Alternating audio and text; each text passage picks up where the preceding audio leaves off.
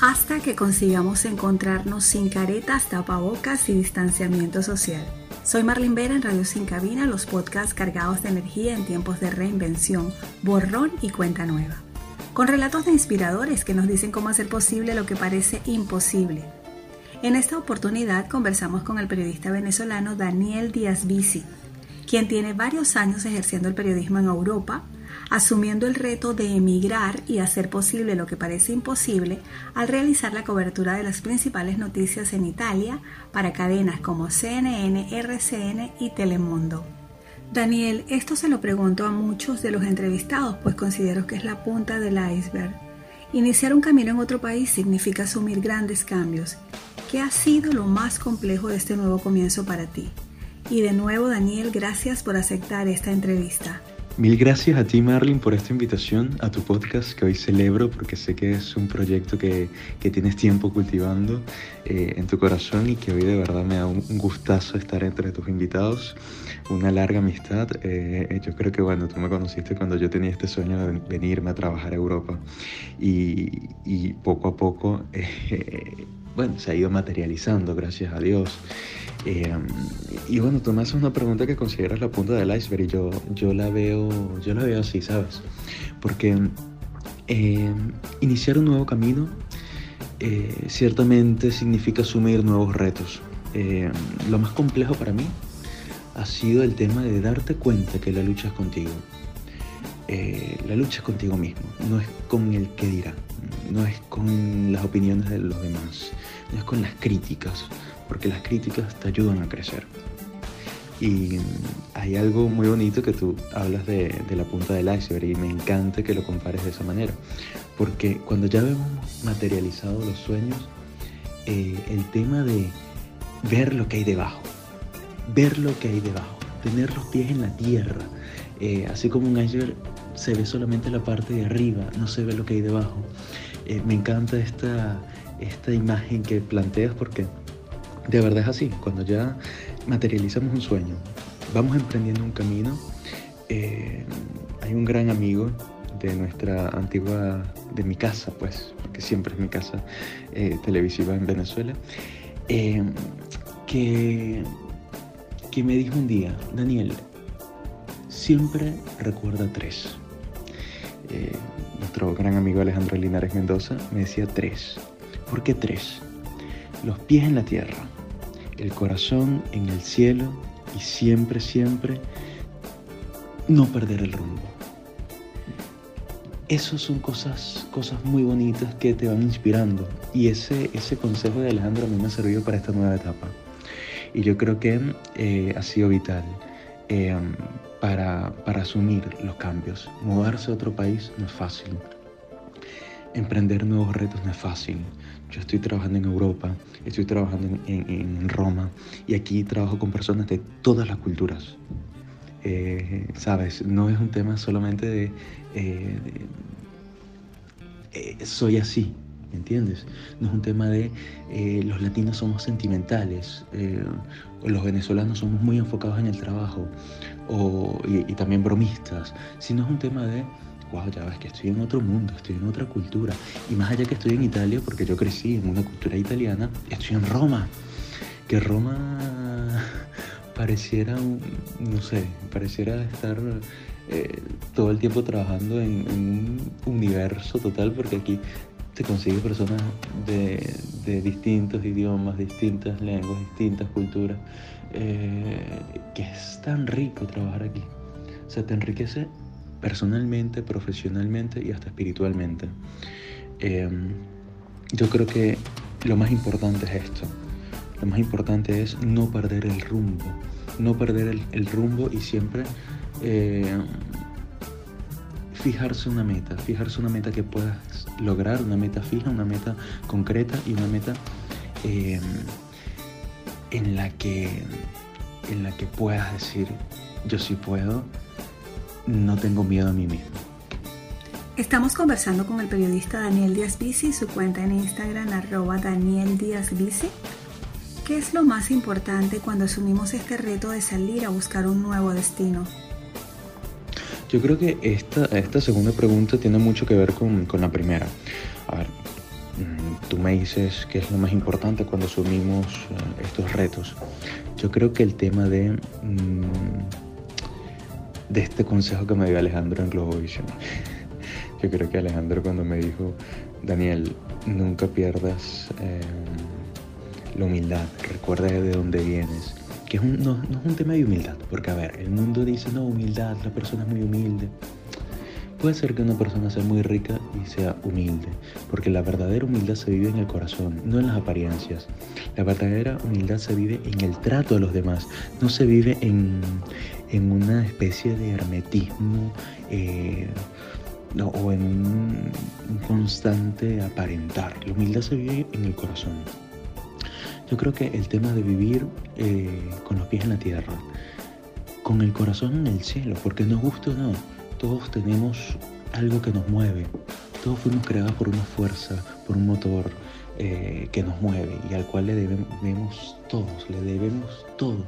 O sea, es impresionante de verdad cómo, eh, digo, Dios ha ido guiando los pasos de, mis sueños y también el de los sueños de otras personas que he visto que se han planteado metas para llegar a, a, sus sueños y, yo, creo que el tema de vivir con el corazón en el cielo también es principal. Cada quien lo vive a su manera, eh, pero creo que es un tema importantísimo. Y el tercero es no perder el rumbo, no dejarse desanimar, no dejarse, em, sí, desviar de, tus sueños, ¿sabes?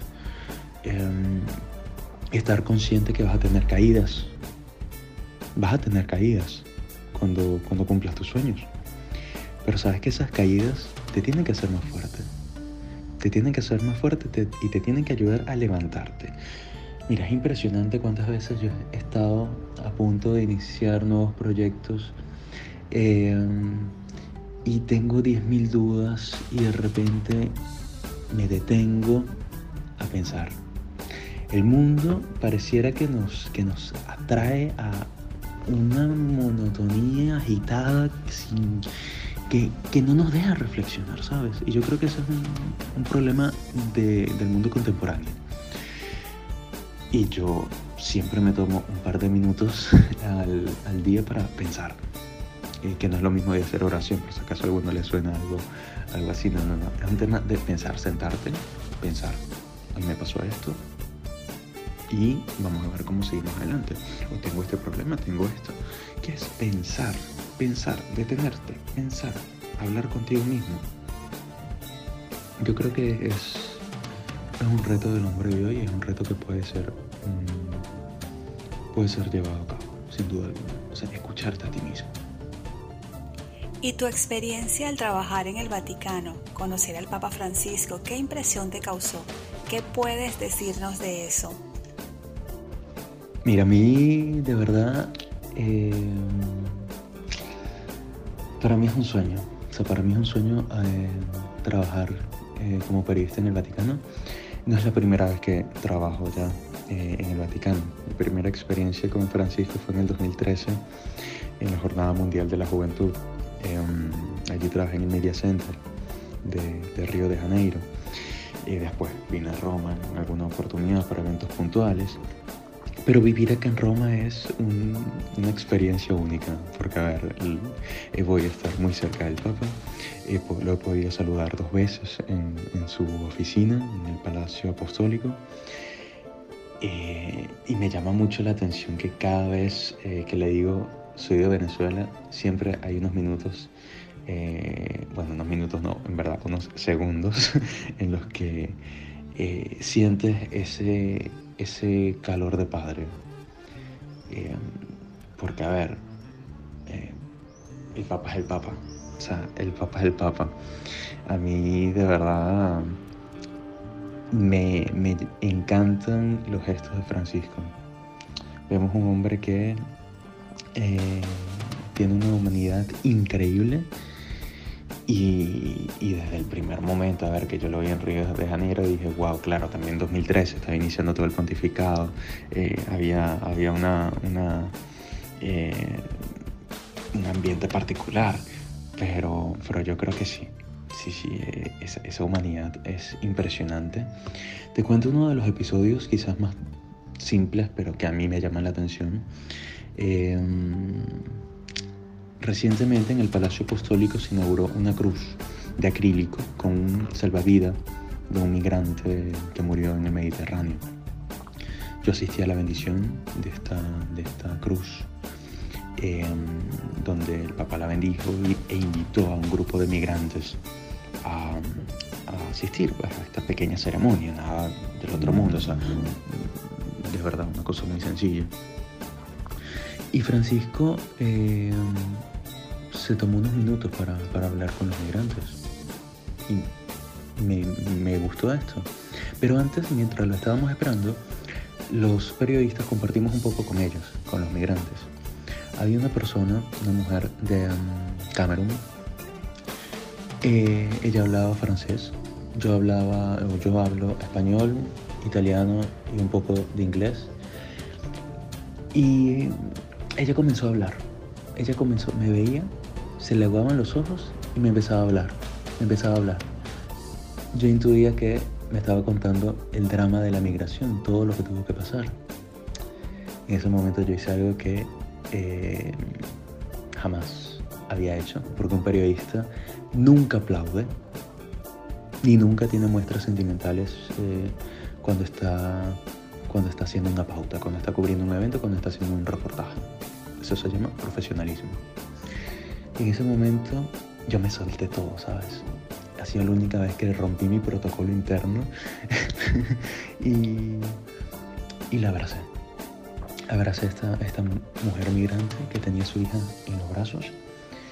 Después se acercó un amigo que habla francés y me contó un poco la historia y de verdad dije, wow, o sea, tantos problemas que tenemos.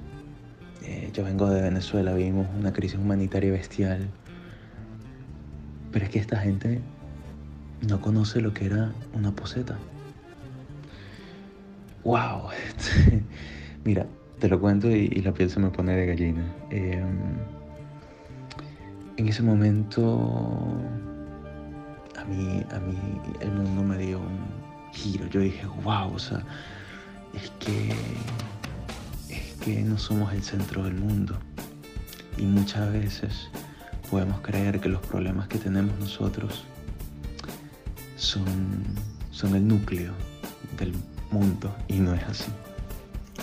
Me contabas además que has descubierto a personas tan significativas y son latinos, como el artesano que elabora los zapatos del sumo pontífice. Eh, de verdad que con Antonio Arellano ha crecido una amistad muy bonita. Él es un migrante eh, peruano en Roma, eh, tiene 20 años ya aquí en Roma y, es un hombre de sueños. O sea, es un hombre que cada vez que paso por, por la calle donde está su negocio, los saludo, pero al final terminamos hablando media hora, 45 minutos. Es un hombre de verdad que, que cubriendo una pauta, eso fue haciendo un reportaje. Eh, yo voy, hago la noticia y que una bonita amistad, ¿sabes? Y el periodismo no es simplemente hacer una noticia y chao, ¿no? Sino que si podemos entablar una relación de amistad bonita, ¿sabes? Em, ¿sabes? Podemos cultivar eh, una mejor sociedad. Yo aprendí muchísimo de este hombre zapatero. He aprendido muchísimo sus consejos, de su historia de vida. A mí me, me, gusta mucho hablar, hablar con él. Eh, un día eh, me preguntó si podía traducir su libro a, español y, lo, lo tradujo, un libro que cuenta su historia.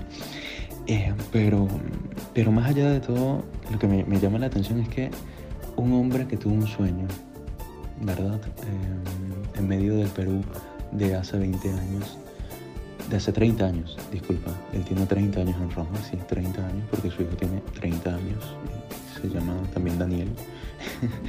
y, y sabes, ver cómo poco a poco fue creciendo eh, la técnica de hacer zapatos artesanales de cuero bellísimos. Em, y como un día eh, le llevaron unos zapatos para reparar y resulta que eran los zapatos de Juan Pablo II. Y después muere Juan Pablo II y le piden hacer unos zapatos eh, para, para, Benedicto. O él le manda unos zapatos a Benedicto, eh, que son los zapatos rojos, eh, muy bonitos de cuero. que te digo, o sea, yo he estado, yo he visto las réplicas de, esos, de ese zapato y es un zapato de una calidad increíble, increíble, y todo hecho a mano, con mucho cariño. Eh, yo creo que estamos conectados por la historia de ser latinos. La historia de ser latinos y aunque mi familia vivió una migración de Italia a, Latinoamérica, escuchar una migración de un latinoamericano a Italia, a mí, wow, digo, este, es impresionante. Impresionante. Eh, hay muchas anécdotas que, bueno, no las hago públicas eh, porque, porque son historias de él. Bueno, las pueden leer en su, en su libro, pero eh, sí, sí, te soy muy sincero. A mí me encanta hablar con personas sencillas, con personas, con personas que sean humanas. Y, y yo creo que Em, cuando hablamos con artesanos, cuando hablamos hasta con la señora de limpieza, em, que cuando estaba en Globovisión saludaba a la señora de limpieza, más de una vez eh, hablábamos un rato, ¿sabes? Porque es el tema de aprender también de las demás personas, el tema de cómo nosotros podemos mm, crecer a través del ejemplo de alguien más que a través de algo que ellos piensan que es eh, cualquier cosa, de un trabajo sencillo, como el de zapatero, señora de limpieza, eh, te pueden dar muchas más lecciones de las que te puede dar uh, un máster. Gracias a ti Marlin de verdad por, por esta invitación a tu podcast, me encanta. Eh, cómo, cómo, a través de, este proyecto puedes llegar a inspirar a muchísimas personas a, a soñar, ¿sabes? Porque podemos estar en 10.000 crisis. El mundo ahorita está en una crisis económica, social, política, em, sanitaria, por supuesto.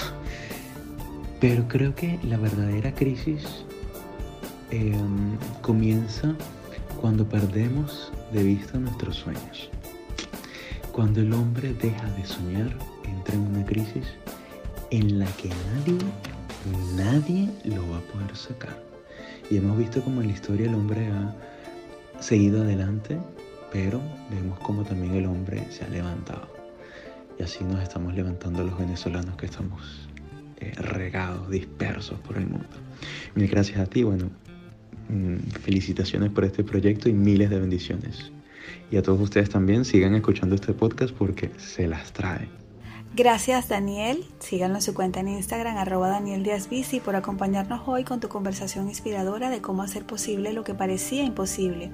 Y a ti muchísimas gracias por escuchar este episodio, suscríbete en las plataformas de Anchor, Spotify, Google Podcast, Radio Republic, Breaker y ahora en Apple Podcast para recibir la alerta cuando subamos una nueva entrega. Síganos en Instagram arroba Radio Sin Cabina Montaje Juan Urbina, arroba j.tp, libretos y producción Marlin Vera, arroba Marlin Vera León.